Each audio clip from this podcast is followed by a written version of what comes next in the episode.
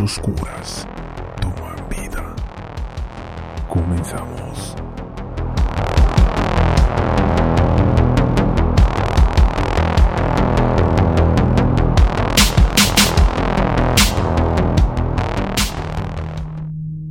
Cuando Otis Toole, apodado el caníbal de Jacksonville, cumplió cinco años de edad, su madre compró un vestido de niña y lo obligó a usarlo. Luego, excitada, procedió a abusar sexualmente del joven. Otis Helbuk Toole nació en Jacksonville, en el estado de Florida, el 5 de marzo de 1947. Es el octavo hijo de Sarah Toole y de su marido William Herring Toole, alcohólico y pintor. La pareja tuvo nueve hijos. La familia vivía en Springfield, un barrio de la parte norte del centro de la ciudad de Jacksonville. En el pasado fue un barrio elegante cuyas tiendas acabaron siendo sustituidas por bares turbios y donde la delincuencia abundaba. Sarah Toole perdió tres hijos de corta edad, dos gemelas muertas antes de llegar a los dos años y Albert, el más joven, víctima de la meningitis. Poco después del nacimiento de Otis, Sarah echa de casa a su marido, quien nunca más dará señales de vida. Obligada a trabajar para mantener a su prole, Sara la educa con dureza aplicando los preceptos de la Biblia, que cita constantemente como ejemplo.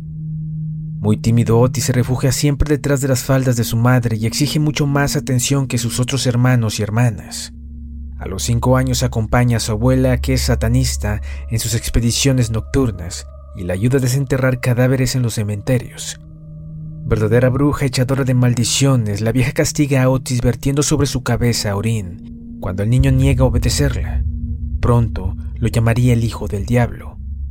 En la escuela es objeto de constantes burlas e insultos de sus compañeros porque aprende muy lentamente sus lecciones, por elementales que sean. Un día en el patio de la escuela, un niño le lanza una piedra en la cabeza. El golpe deja secuelas, convulsiones y crisis nerviosas frecuentes. Prefiere la compañía de sus hermanos y hermanas, en especial la de su hermana mayor Drusila, a la que le gusta mucho disfrazarlo de niña y que a los 10 años de edad había perdido ya la virginidad e inicia a su hermano en las cosas del sexo. Su padre abusó de ella sexualmente y luego su padrastro Robert Harley hizo lo propio con Otis. Drusilla le obligaba a prostituirse a partir de los 6 años hasta que la policía la detiene y la manda a una correccional. Otis, que estudia poco y mal en las clases especiales, avanza mucho en materia de sexo gracias a Drusilla. Los juegos eróticos de su hermana le inquietan, sin embargo prefiere los que le enseña uno de sus vecinos adultos. Sus amigos de clase se excitan cuando miran fotos de mujeres desnudas en las revistas pornográficas, pero Otis permanece indiferente. En cambio, la vista de un incendio lo sumerge en un profundo éxtasis erótico que le provoca enseguida una fuerte erección. Otis adora el fuego, sobre todo las llamas altas en la noche. Prende fuego las casas abandonadas de su barrio y desde la sombra oculto goza del espectáculo, masturbándose frenéticamente. La mayor parte del tiempo le tiemblan las piernas y debe descansar unos 10 minutos antes de regresar a su casa. El fuego y el sexo lo liberan del miedo y de la tensión que le angustian de modo permanente. Después se siente feliz se fuga muchas veces de su casa, pero siempre regresa a ella.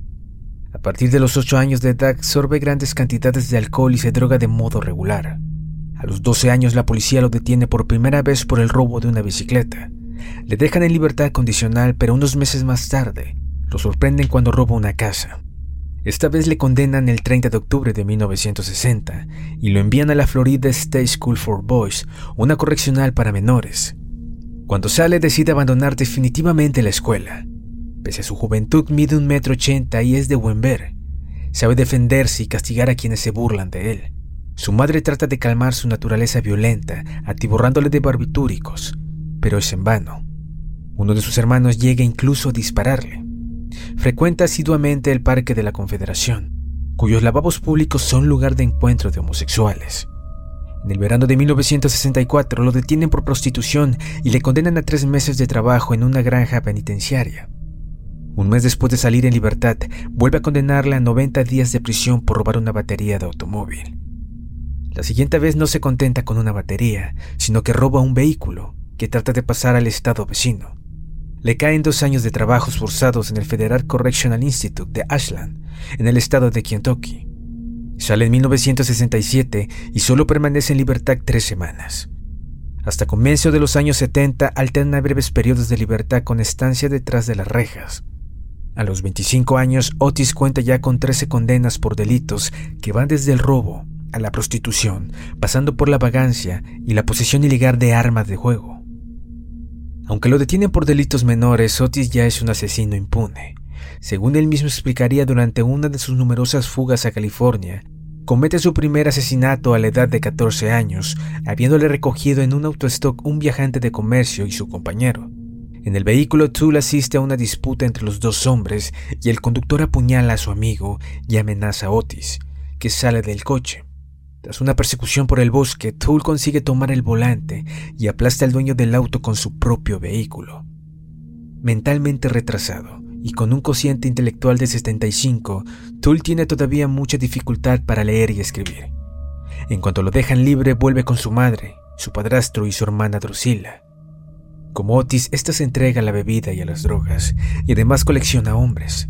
Da a luz a tres hijos de dos padres distintos, Sarah, Lorraine Becky Powell, nacido el 27 de febrero de 1967, y Frank Jr., nacido en 1968. Otis se casa, pero su mujer lo abandona al cabo de tres días, asqueada por sus tendencias homosexuales. Gracias a las lecciones de su hermana, conserva la afición a vestirse de mujer. Hábilmente maquillado con el cuerpo afeitado, tiene éxito en los bares especializados del centro de Jacksonville. Durante un tiempo se inyecta hormonas para desarrollar el pecho y darse un aspecto más femenino. Otis prefiere a los hombres bisexuales pues le gusta llevarlos a su casa, hacerles el amor y contemplarlos mientras acaricia a su joven sobrina Sarah Jr. De noche, Otis pierde todas las inhibiciones cuando sale de casa. En el trabajo parece muy diferente. Resiste el dolor y es capaz de levantar él solo un armario, pero reservado y tímido, casi no habla con sus compañeros. Se vuelve intratable si le falta droga o si cree que alguien se burla de él. Una de sus hermanas recuerda que una vez persiguió por la calle a un hombre y disparó contra él con una carabina del 22 por haberle tratado de marica. En 1974, Tool vagabundeaba por los estados del oeste en una vieja camioneta. Nadie presta atención a sus itinerarios, pero a la vista de sus recorridos, las autoridades sospechan que asesinó a un mínimo de cuatro personas en seis meses. El 18 de abril de 1964, Patricia Wick, de 24 años, cae muerta en Lincoln, en el estado de Nebraska. El 1 de julio, Shilly Robertson, de 24 años, desaparece en circunstancias misteriosas en Gulen, en el estado de Colorado, y encuentran su cadáver el 1 de agosto en Berder Pass. Acusaron del crimen a Ted Bundy, pero la última persona que vio viva a Shirley, un policía, se fijó en que subía una vieja camioneta conducida por un hombre despeinado y sucio. Ted Bundy, que siempre iba impecablemente vestido, conducía un Volkswagen. El 19 de septiembre de 1974, un hombre entra con arma en mano en un salón de masajes de Colorado Springs, apuñala a una empleada, John Lee, y luego le da un tajo en la garganta. El asesino se lanza sobre Sun Cousin, a la que viola, apuñala y mata de un tiro. El asaltante pega fuego a las dos víctimas, pero John Lee sobrevive lo bastante para describir el asesino un hombre bien afeitado de un metro ochenta y cinco y unos 90 kilos, que conduce una camioneta blanca. Por oscuras razones, la policía detiene y logra que condenen a Parry Stick, un soldado con bigote de un metro sesenta y cinco que pesa apenas 70 kilos y posee una camioneta roja. Otis Toole afirmó siempre su culpa y parece que las autoridades le creyeron, pues deben conceder su extradición a Colorado para que lo interroguen en relación con esos crímenes. El 10 de octubre de 1974, Ellen Holman, de 31 años, es secuestrada en Pueblo, Colorado. Encuentran su cadáver cerca de la frontera con el estado de Oklahoma. La mataron de tres tiros en la cabeza. La policía cree que Toole es el asesino. El 14 de enero de 1977, con gran asombro de su familia, Otis Toole se casa con una mujer que tiene 24 años más que él. Novella Toole se sorprende de tener que compartir la cama con los hombres con los que liga a su marido. De acuerdo a sus palabras, unos días después de su boda, Otis confiesa que se pone muy nervioso cuando no puede conseguir un hombre. Le asaltan bruscas crisis de cólera y las mujeres no consiguen excitarle. En Jacksonville, cuando deseaba a un compañero por la noche, Tull se dirigía a la calle Mayor, a una sucursal local del Ejército de Salvación. Es allí en febrero de 1979 donde se encuentra con Henry Lee Lucas, al que había conocido antes en un bar de Pensilvania, bebiendo cerveza, cuando Otis se dirigía hacia Florida. Henry Lee Lucas es sin duda el asesino en serie más polémico de la historia del crimen americano. Nacido el 23 de agosto de 1936, ese tuerco sádico bisexual ha sido condenado por 11 asesinatos. Se sospecha que participó directamente en 157. En 1960, Lucas mató a su madre, una prostituta alcohólica, y pasó 10 años en la cárcel antes de que volviera a condenarle por la tentativa de secuestro de dos adolescentes a comienzos de los años 70. Luego, vive a salto de mata y vagabundeaba por todos los Estados Unidos. Mata, viola cadáveres de hombres, mujeres y niños. En 1985, después de confesar, Lucas cambia de estrategia y asegura que su confesión es un embuste. Luego, volvió a confesar sus crímenes. Incluso si Henry Lee Lucas es un simulador inveterado, igualmente ha cometido varias decenas de crímenes. La policía ha encontrado cadáveres y pruebas en los puntos que él indicó. En los años 90 sirve de invite político en una lucha de influencia entre políticos tejanos, la prensa y ciertos reporteros poco escrupulosos y los Texas Rangers, la policía local, a la que se le acusa de haber cargado a la cuenta de Lucas muchos crímenes sin aclarar. El domingo de febrero de 1979, Tull ignora la verdadera naturaleza de Henry Lee Lucas. Se lo lleva a su casa, lo lava y lo convierte en su amante. Sabiendo que Lucas no tiene dinero, le propone que se quede con él los dos hombres descubren que tienen una pasión en común, el asesinato. Los dos trabajaban ocasionalmente para una constructora en Jacksonville. No ganaban mucho, apenas unos 100 dólares a la semana, pero con ese corto salario completado con algunos hurtos, Lucas compra un coche de segunda mano con gran satisfacción de Tull, que es un entusiasta de los automóviles, pero que no tiene permiso de conducir, lo cual le ha costado ya dos detenciones. Además tiene dificultad para interpretar correctamente las señales de tráfico. La directora del personal de la constructora, Hayley Knight, se acuerda muy bien de Tull y Lucas. Otis se ausentaba a menudo, pero lo readmitíamos porque trabajaba bien. Se iban con frecuencia de Jacksonville. Tull solo se interesaba por una cosa, su coche destartalado. Creo que lo utilizaba para sus robos, pues nunca parecían estar sin dinero, cosa rara teniendo en cuenta que no trabajaban regularmente. Lucas y Tull pasaban cada vez más tiempo vagando por la autopista 135. A menudo llevaban a los hijos de Drusilla, Fran y sobre todo Becky, de la que Lucas se ha enamorado. Becky no tiene entonces más de 12 años. No preparan nunca sus crímenes, sino que aprovechan las ocasiones en que se encuentran autostopistas o automovilistas con el coche averiado.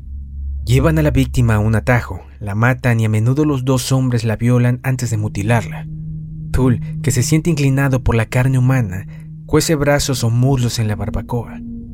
Lucas aprecia poco este tipo de cocina y encuentra que la salsa preparada por Tull es demasiado picante. Durante uno de esos viajes, Tull al parecer presentó a Lucas a una secta satánica, la Mano de la Muerte, para la cual los dos hombres cumplieron numerosas misiones, secuestro de niños, sacrificios humanos, víctimas para películas pornográficas duras, las llamadas snuff movies, en las cuales se mata en directo. Entre sus primeras víctimas conocidas hay una pareja de adolescentes, Rita Salazar y Kevin Kay, cuyo vehículo se encontró sin gasolina en la autopista 135. Tull mata a joven con 10 balas de un rifle del 22, mientras Lucas se encarga de Rita. No tocan los cadáveres, sino que se contentan con los dólares que hayan en los bolsillos de sus víctimas. El 2 de octubre de 1979, Sandra McDuff, de 34 años, sufre una avería en su coche no lejos de Austin, Texas. Los dos locos la recogen, la apuñalan más de 30 veces y Tull le víscera. Los dos hombres violan varias veces su cadáver. El 1 de noviembre de 1979 se descubre el cuerpo desnudo de una joven todavía hoy no identificada, cuyo único signo distintivo son unos calcetines color naranja que le valen el apodo de Orange Socks. El cuerpo estaba debajo de un puente, no lejos de la 135. Murió estrangulada, pero no sufrió violencia sexual. El sheriff el encargado de investigar esos tres asesinatos, descubre en la prensa regional otros crímenes parecidos cuyas víctimas fueron halladas cerca de la misma autopista. convoca una conferencia el 28 de octubre de 1988 en Austin, a la que acuden policías de 18 jurisdicciones. Las víctimas varían en edad y sexo. Algunas sufrieron violencias sexuales, otras murieron estranguladas, apuñaladas o con el cráneo destrozado a golpes de piedra. Los policías intercambian sus informes y deciden mantenerse al tanto de cualquier nuevo crimen. El 18 de mayo de 1981, la madre de Otis muere de una crisis cardíaca en la víspera de cumplir 70 años. La entierran en el cementerio de Evergreen. Otis se niega a aceptar esta muerte. A menudo le dice a Lucas que su madre está durmiendo. De noche se dirige al cementerio, salta su tapia y se acuesta encima de la tumba de su madre. Siente entonces que el suelo tiembla, pero se trata de las vibraciones causadas por los trenes que pasan junto al cementerio. Otis oye que su madre le habla y le ordena que se suicide para reunirse con ella. El 27 de julio, Adam Walsh, un niño de 6 años, desaparece del centro comercial de Hollywood, en Florida, y el 10 de agosto se encuentra su cabeza en un canal de Vero Beach. Eso da lugar a una verdadera cruzada de los padres de Adam, que consiguen que el Congreso vote una ley por la cual se permite que los padres de los niños asesinados consulten el ordenador del FBI. Luego, John y Rick Washcran crean una asociación, el Centro de Ayuda Infantil Adam Walsh, en West Palm Beach, en Florida, destinado a colaborar con este tipo de investigaciones. Es un mal año de 1981 para Otis Toole. El 16 de diciembre, Lucilla muere de una sobredosis. Sus hijos Becky y Frank quedan al cuidado de una institución del estado de Florida. Al cabo de 15 días, Becky se fuga y se reúne con Lucas para vagar por las carreteras. Abandonan a Otis, que sigue oyendo voces que le hablan del suicidio. El 4 de enero de 1982 se enciende una vieja mansión de dos pisos de Jacksonville. Muere en ella George Sonnenberg, de 65 años. La policía considera que se trata de un accidente, pero en 1983 Lucas indicaría que el responsable del incendio fue Tool. Este, considerándose traicionado por su amigo que lo ha abandonado, se hunde en el alcohol y la droga. Entre febrero de 1982 y febrero de 1983 vagabundeaba por seis estados, mata de paso a nueve personas y logra acercar un centenar de incendios en Jacksonville y sus alrededores. Entre tanto, Henry Lee Lucas y Becky Powell se instalan en una comunidad religiosa de Mountain, en Texas. Una granjera de 80 años, Katie Pearl Rich, lo contrata como criado. El 18 de septiembre de 1982 informan al sheriff de Montage la desaparición de la anciana. Sospechan enseguida de Lucas, que se ha marchado a California. Cuando regresa a Montage el 17 de octubre de 1982, está solo. Explica al sheriff que Becky lo ha dejado para irse con un camionero y asegura que no sabe nada de la desaparición de la anciana Kate Rich. Su automóvil abandonado en California tiene manchas de sangre humana en uno de los asientos. Lucas se somete a la prueba del detector de mentiras. Los resultados confirman las sospechas de los policías. Sin embargo, continúan sin pruebas que permitan detener a Lucas. A lo largo de numerosos interrogatorios, el sospechoso sigue negando y así se ven obligados a dejarlo libre. Lucas no es un criminal común y corriente. En vez de huir, se queda donde está. Y finalmente, el 11 de junio de 1983 lo detienen por posesión ilegal de arma de fuego. El 15 de junio confiesa que ha matado a innumerables personas, entre ellas a su compañero Becky Powell, apuñalada el 24 de agosto de 1982 porque quería regresar a Jacksonville. Después de asesinarla, la violó por última vez antes de cortar su cadáver en nueve pedazos que dispersó en un bosque. Reconoce también el asesinato de Kate Rich, cuyos huesos se encuentran quemados en un horno. Lucas violó el cadáver de la anciana. En los meses siguientes, Henry Lee Lucas confesó haber participado en centenares de crímenes, pero después se retractó y reconoció solo el asesinato de su madre. Hábil manipulador sabe aprovechar el deseo de ciertos policías de cerrar los casos de crímenes no aclarados. Lucas miente descaradamente, acepta la responsabilidad de crímenes que no cometió, pero lleva a los policías a lugares donde en efecto desentierran restos humanos. Los Texas Rangers y la policía de Jacksonville le creen. De todos modos es responsable de 157 asesinatos, de los cuales 108 los cometió en compañía de Otis Toole, aparte de los que cada uno cometió por su propia cuenta. El 22 de junio de 1983, el sheriff Smokeville visita a Lucas, que firma una confesión por los asesinatos de Sandra May Duff, Kevin Kay y Rita Salazar. Desde la cárcel escribe a Otis Toole asegurándole que no le implicó en sus confesiones, lo cual es falso. Por un curioso azar, Toole se encuentra detenido en Jacksonville desde el 6 de junio. Dos cómplices con cuya ayuda provocó incendios lo denunciaron. Otis Toole se reconoce culpable y el 5 de agosto lo sentencian a 20 años de prisión. A consecuencia de la confesión de Lucas que implica a Toole, los Texas Rangers informan a la policía de Jacksonville que vuelve a interrogar a Lucas el 11 de agosto. En este interrogatorio descubren que la supuesta muerte por accidente de George Sonnenberg el 4 de enero de 1982 fue en realidad obra de Otis Toole. Los policías vuelven a la prisión del estado de Florida donde no les cuesta nada que Otis firme una confesión completa a la que agrega que durante el año anterior había provocado un centenar de incendios. El 21 de octubre, Toole confiesa en una carta que mató al joven Adam Walsh y que adoró follar a ese suculento joven cuyos gritos de miedo le causarían un gran placer. El jefe de policía Leroy Hersler convoca una conferencia de prensa e informa a los periodistas que ciertos detalles solo podía conocerlos el asesino. Otis pasaba momentos difíciles en la cárcel, pues otros presos le meaban encima y le arrojaban su comida en la cara.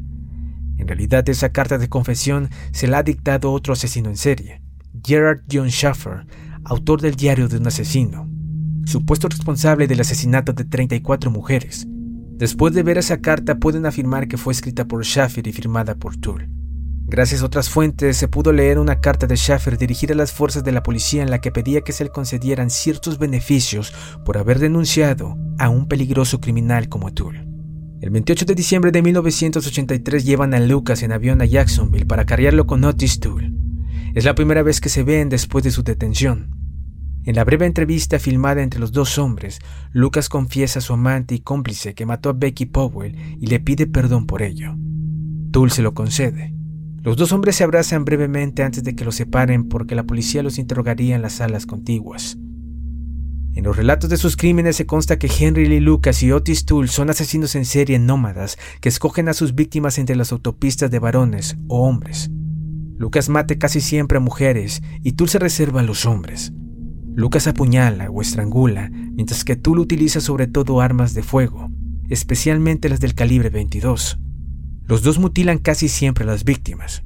Lucas las muerde o las despedaza con un cuchillo, corta las partes genitales y trata de decapitarlas.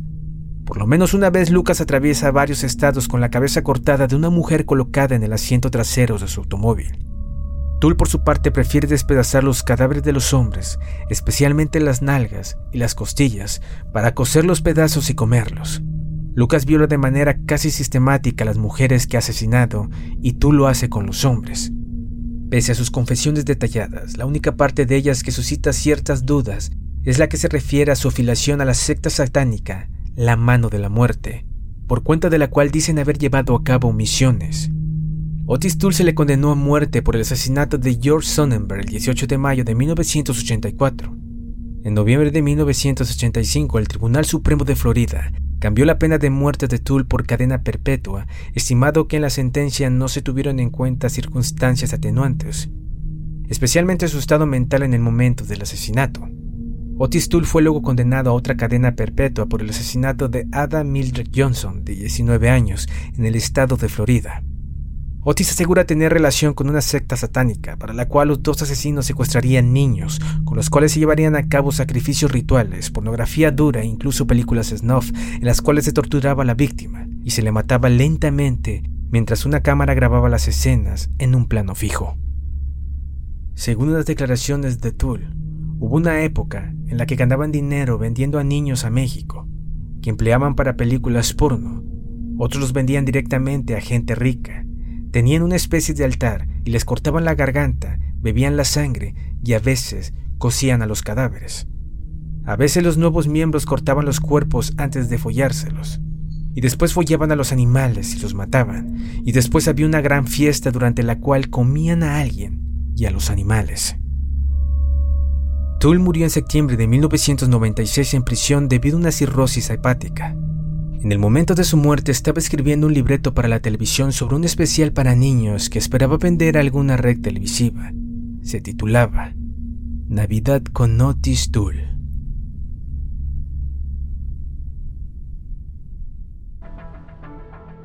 Si te ha gustado nuestro programa no olvides seguirnos y nos vemos en un próximo programa.